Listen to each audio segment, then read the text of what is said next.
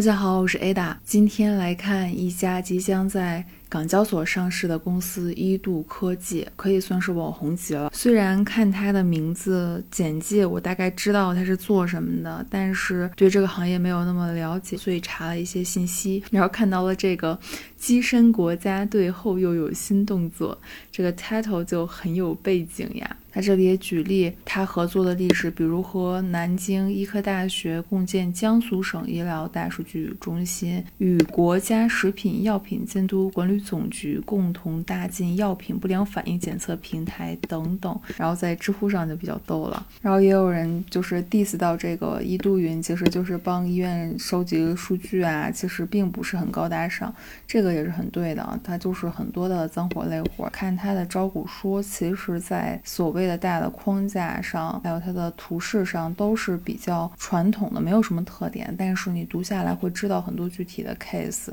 以及一些数据来帮。帮助你理解，包括它具体的系统的截图。知道这个东西已经进展到什么样了，对于普通人啊，非医学类的还是比较能有认识的。然后这是它的官网，在这个里面，它角色其实特别多，像医院、监管者、研究机构，然后病人、保险等等，它全都要分一杯羹。事实上，它确实全都产生了收入，所以这个现在线很多，它要怎么发展，这可能是他们要结合自己的资源能力要考虑的事情了。然后在能力级病模型里面，一下看到了好多。但是其实细想一下，从互联网医疗开始火以来，所有的发过媒体稿的公司，尤其和大公司合作的大公司投的项目，都是很 cover 很多。但是对于他们的落地情况，其实描述的都不是很清楚，所以具体还是要看一下他在招股书里准确的描述以及其他的咨询。官网上对团队的介绍，这个就是传说很有背景的老板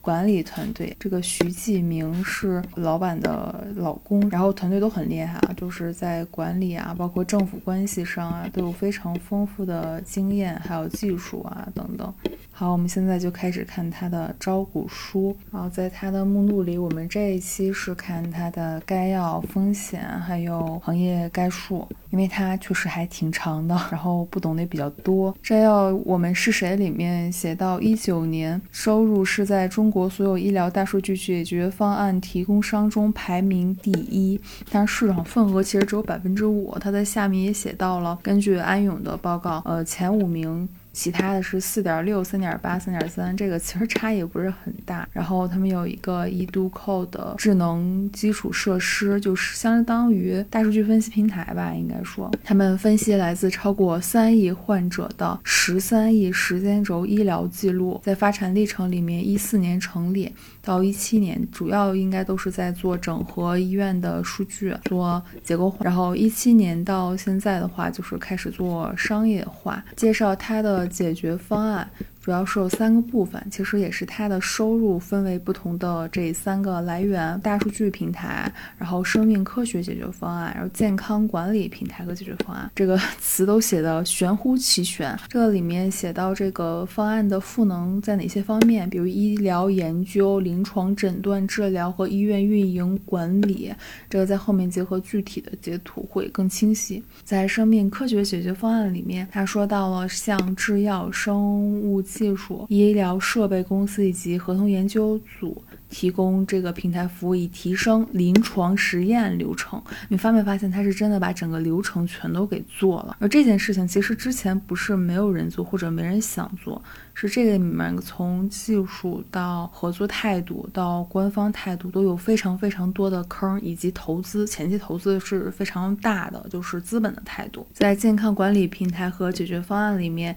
这里提到了一个因数健康，是一个看起来有点类似于医生服务。这里写到了这个活跃医生的数量，可以看到三个月增加了两万多，并且它以以晕数云品牌做了这个保险。险科技保险真的是都想做噻。这里列表展示了它的客户类型、产品服务，具体指了哪些价值以及商业化的风险。因为解决方案是一个比较盲盒的事情，它怎么收钱其实也是比较重要的。但是看起来和传统的 IT 服务应该是差异不大。在对于制药公司影响的里面，说到了一个。驱动临床开发和数字化循环营销的领域。呃，关于他们如何定价，考虑的就是数据的规模、范围、特征和模型要使用的数量，价格差异跨度是比较大的，因为可能大医院或者历史悠久的数据就多，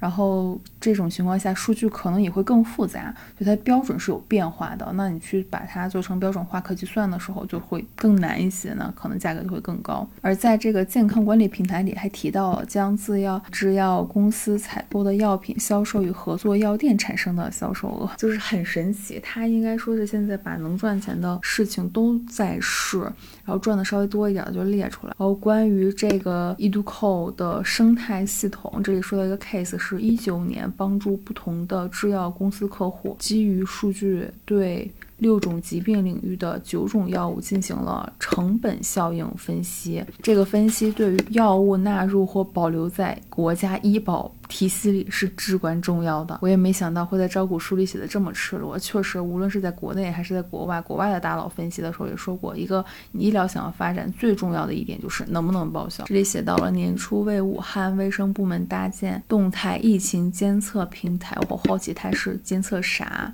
这以便卫生部门调配资源，怎么都在做这件事情啊？我觉得百度在做，阿里也在做。就都在做。关于他们的成就，这里写为中国五百多家医院，超过一百二十家三甲医院，以及不同行政级别的监管机构及政策制定者提供了大数据平台和研究驱动解决方案。你们可以看到，他在这个监管机构上是赚了很多钱的，是支持着它发展。这里写到他们的毛利的改变是很快的，但是对于这个前期发展性的公司，潜在大佬，我们这个数据。我觉得也不是很重要。然后他给出了一些比较重要的数据，大采购商采购总额的占比差不多快一半了。他前五大客户贡献的收入已经超过一半了，在 Q 二的三个月里占了百分之六十六点六六，而且他全都是写到 Q 二，没有写 Q 三。不知道是不是他 Q 三的数据特别惨。他等一下还会写到这个疫情对他的这个合同啊、招标什么的影响。在主要运营数据里面。在大数据平台这个里面给了活跃客户数目，医院客户是指期间安装大数据平台或者购买了独自解决方案的医院。这个在二零二零年 Q 一。往前的一个年度里是七十一家，你还记得前面说他是服务了几百家医院，有一百二十家三甲，也就是说他这些客户并不会一直都在的，所以他需要不断开发新的客户且积累经验，因为他能服务的这类客户数，我个人觉得还是有限的，也所以需要去开类似于像他前面写到保险啊这些 to C 的业务，还有营销啊等等。然后监管机构及政策制定者，这个只安装了大数据平台的老板。在二零二零年 Q 二的时候是有十五家，你可以发现这个数字其实跟之前比都是很高的。在生命科学解决方案里面，呃，客户数量是制药、生物技术及医疗器械公司，这个数量很大的，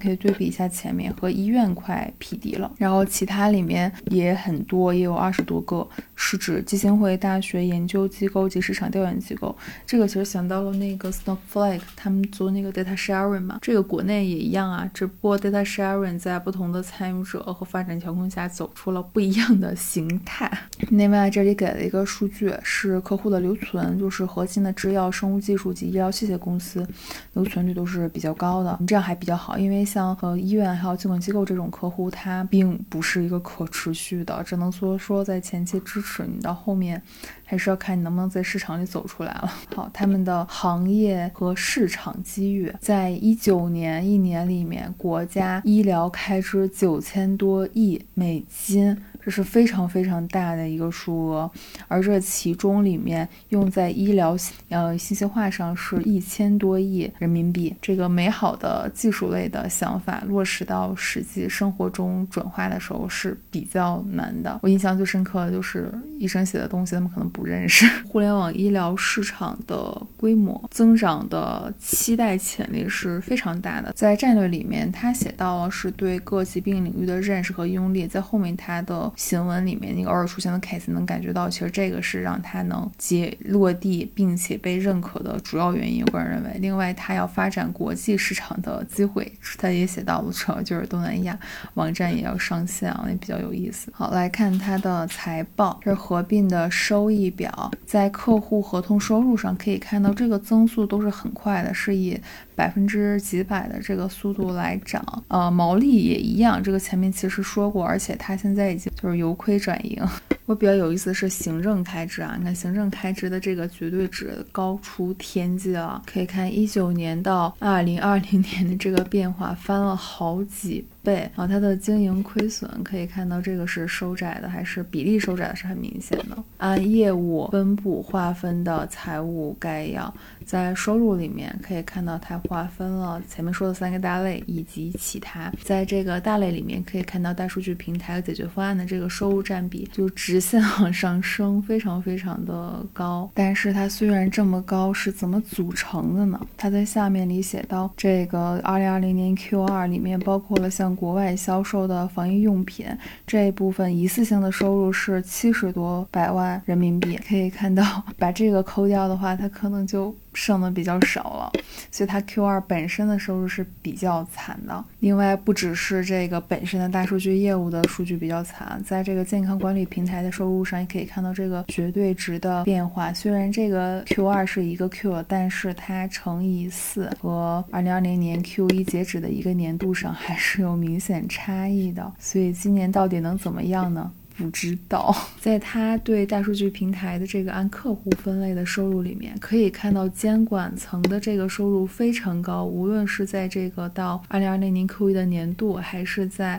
二零二零年的 Q 二，所以它真的是靠监管机构在支撑着它这一趴的营收。另外，这里有解释是合同价值比较大的项目是通过招标获得的，然后然后招标往往集中在十二月份，所以 Q 四，所以有可能还是要看整体的年度。报告才知道它是不是变惨了。然后在生命科学解决方案里有根据收客户类型的收入分类，还有按照项目划分的收入。在客户数类型划分里面可以看到，核心制药、生物技术、医疗器械这个收入很高的，而且这个 Q 二来讲，看起来今年还会创新高，因为它去乘以四，我就大家这样一个盲算吧，还是有比较好不错的表现。而在按项目收入里面可以发现，临床上。研究和开发和营销解决方案的收入基本上就是要一比一了，可以说营销发展的是很好的。也确实，如果医疗大数据做起来的话，那医疗的营销它也会随着大数据的变化以及政策上的调整而改变。在它的节选资产负债表项目里啊，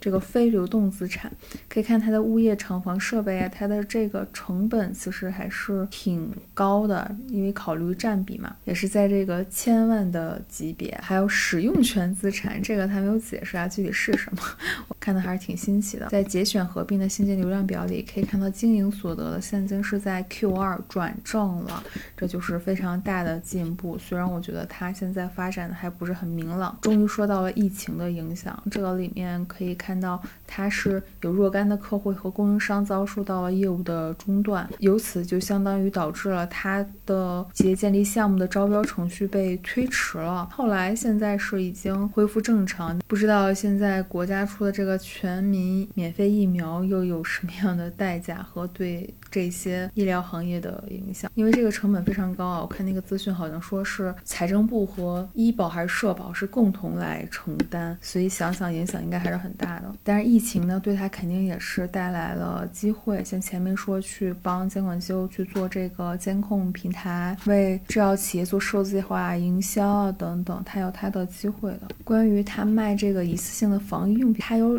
三家防疫客户中是两家是外国的政府部门，然后一家是带欧洲的政府采购的德国贸易公司。联系政府部门这么好联系吗？而且我可能也比较菜啊，我还是挺好奇为什么会这样，而且为什么这个中间商赚差价的时候就落到了他的手头上？这个前面看他的业务觉得很清晰吧，几大模块，但是他的收入里面有一些非常明显感觉是中间商。赚差价，而且不是做这个解决方案，所以我也很迷茫。此类防疫用品主要来自于中国的医疗用品和设备提供商，将来可能不会有这部分收入了。这此次会募集几亿港币，然后它的应用这里有一点说到，通过战略合作关系、投资收购来进一步完成生态系统。那它会收购谁呢？其实这个医疗行业有好多小公司的，做工具的呀，做某一种疾病的呀，超多。这里做了一些名词解释，这还比较多啊，就跳过了。这里比较有意思，看到三甲医院，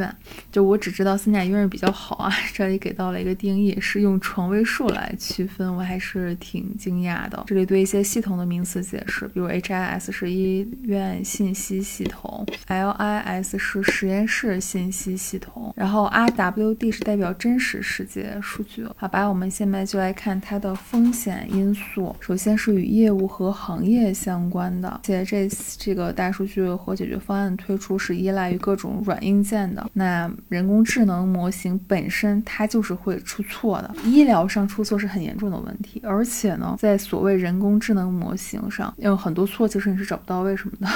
就是在这种社会解释上可能会差很多。文本数字化的问题是比较难的，就是很多的脏活累活，在实践中有很多问题，比如说临床资料用符号表示，啊，没有背景可能理解不了。对于同一个内容，不同的医生甚至不同的医院使用不同的表达方式，而且医生是接受过这个手写训练的。那现在要重塑这个行为，因为医生平时就非常非常非常的忙，这儿大医院，所以去改变它，我这个压力确实是很大，接受度很重要。当然这件事如果他都做好了，他的这个壁垒是很高的。还有是这个大数据的合规问题，数据能不能获取啊，让不让获取啊，这些都是比较重要好的。因为你想把模型做好，你肯定就需要非常多且全的数据。我是没想到他会在风险里直接写。绝大部分收入来自中国及其他司法管辖的公立区域和政策制定者。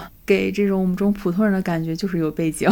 但是公共项目啊，它就是有很多问题，还有在临床上的价值，比如说像制药公司提供临床实验患者招募服务，但是呢，这个影响因素又非常非常的多，然后而商业化之后可能遇到的一些舆论的问题。其实前面他说的都是医院监管者，还有这个公司，但是他这个里面说到了药房，说符合要求的医生。和药房群体很少，所以他可能有他的这个 业务计划。他们是前面也说了，是打算拓展这个海外市场，但是海外市场的问题就太难了。然后是对于他行业概览写的东西不要太相信，然后还说一定要读这份文章。我们终于看到了行业概览，他的调研是安永做的，费用是一百万人民币，咨询行业的钱啊。安永与一百五十个国家。家超过二十万客户进行合作，这个能力是很好的了。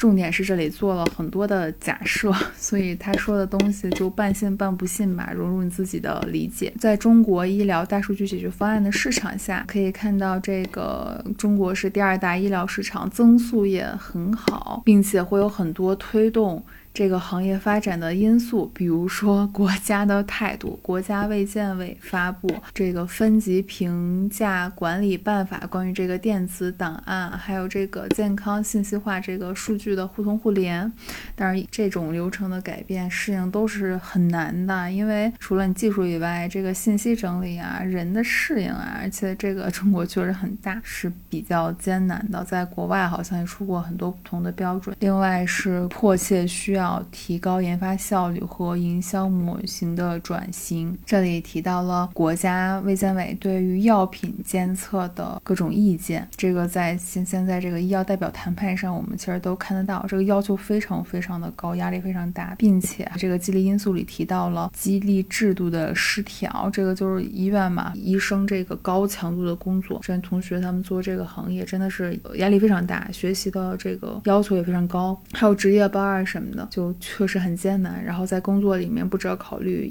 正常的医生的工作，可能还要考虑比如报销啊等等。好，下面是说到医疗大数据应用的宏观政策趋势，比如健康中国二零三零的规划纲要，多部门联合的工作展开，要到二零二一年底，今年年底将对五十个国家临床医学研究中心及区域临床研究中心投资超过一百亿。这个里面有个中国军委后勤保障部，第一次听到这个名字啊，是一六年才成的一个。个。部门可以说这几年这个大的调整特别多，我觉得今年还有一个部门合并的通知，属于精简吧，所以可能以后不一定还有什么大动作。然后国务院办公厅是一六年发布了一个大数据应用的指导意见，意在各个健康卫生机构和政府部门之间实现健康数据交换及应用，这个是很重要的一个明确的指示，所以医院才会去找合作方吧，当然不一定是他。总之态度我们都是看到是非常。非常明确的，而这些政策可能会加快，除了投资以外。就是也还会改变医院的态度，会推动这个价值导向的评估模式。一八年才成立了国家医疗保障局，这是一个规则的调整吧？其实我对这个架构不是很了解，总是但是看起来感觉很厉害的样子。然后中国医疗系统信息化投资的市场分析，它是有不同的投资，可能是有信息化，然后还有大数据解决方案的分析。在信息化里面，可以这个年增长是将近百分之二十，是很。好的，它有不同的角色去进行不同的投资，在这个图里是比较清晰的能看到这一部分，就是 CIO 投资是增长是非常明显的，还是对制药、生物科技和医疗服务设备商的整体的信息化投资。注意这里是按投资额的计算。也就是说是钱流向了哪里，但是它不代表这些市场里的公司就一定能拿到这些钱。那这个大数据市场的分析又是另外一个情景，这里就是按销售收入，就是实际上这个商业成不成功的代表了。中国医疗大数据方案的情况，这里给了医院、政府、生命科学细分市场的渗透率的评估，然后以及他们收入的这个变化，可以看到到二零二四年。这个渗透率还是挺乐观的，尤其在政府这儿，政府还是没想到是走到了前面。嗯，然后这个收入增长和现在来看也是比较明显。然后在医疗大数据里面，它又分别要看医院、政府、生命科学三个细分市场，而在医院里面。比较重要的投资就是包括临床辅助决策，还有专病库及知识图谱，这个对于医疗研研究来讲是非常重要的。然后按销售收入的一个展示，其实这个刚才都是看过了，就跳过。而对于医院细分市场的增长驱动因素，包括是国家的。预期啦，比如说对中国的三甲医院公布了新的评估标准，电子病历这些就会进入其中，还有所有部门的数据的交换的能力。另外，对医院研究的新兴需求，患者正在以经验导向转向证据导向，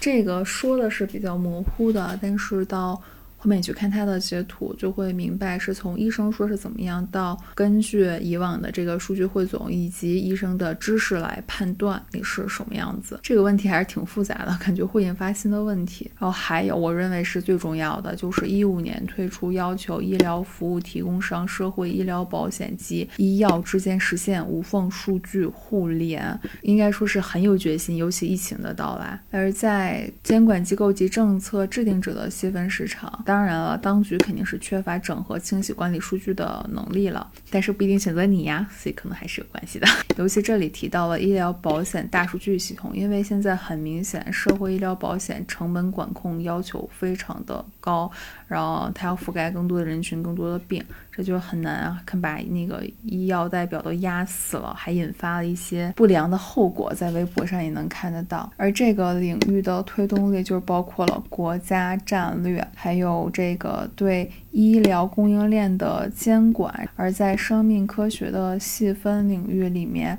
它是想提高这个药企的研发效率，还有数字化营销嘛。按销售收入来看，它又划分了三个新的小的。领域这词儿影响我觉得不是很大，就跳过。这里提到了它的发展的这个动力，比如说也是跟社保报销有关的，就是这个带量采购。然后谈判保险谈判的实施，这个本来压力就大，竞争就更大。下一步来讲它的竞争格局。首先，这个行业的进入壁垒就是高，无论是对你前期的投入、要做的事情，以及你能拿到的订单，因为这些都是 to B 很大的订单。我阴谋论一下，还是你要有资源的。有这个能力，你的资源可能也许是背景，但也可能是你本身行业的能力，对吧？这个要求是很高的。而在中国医疗大数据解决方案市场里，是有五类的服务供应商，而这五类的市场里面大概有这些家，可以看出来它联合到收入来讲，每家的收入。应该都是在这个千万或者是亿这个级别的，而在一九年的十大医疗大数据解决方案提供商的总份额其实刚百分之三十二点三，这个并不高。可以看到这个有一个排名，其中很多都已经上市了，所以这个行业本来就是在迭代，不存在原来没有现在才有的问题，还是看市场是不是接受度更高，然后它的这拓展的能力是不是更强，差异其实不大的。这其中。这排名第二的公司是传统公司，九一年成立，我还去查了一下，然后查到了迈瑞医疗，也不知道是不是。其中这个第四名的 C 公司是已经覆盖了中国超过百分之八十的省份。嗯，其实传统做的很大了，因为他们都很多年了嘛，只是属于在这个所所谓的数字化或者说这个智能化里面，有一次政府投资主导的迭代。出现了新的对手而已吧。另外，这里提供了一个一九年中国新兴医疗大数据解决方案专业机构的排名，按收入来划分。这里有一个是。呃，这公司就是这个第二名，是一四年成立的，专注于癌症大数据平台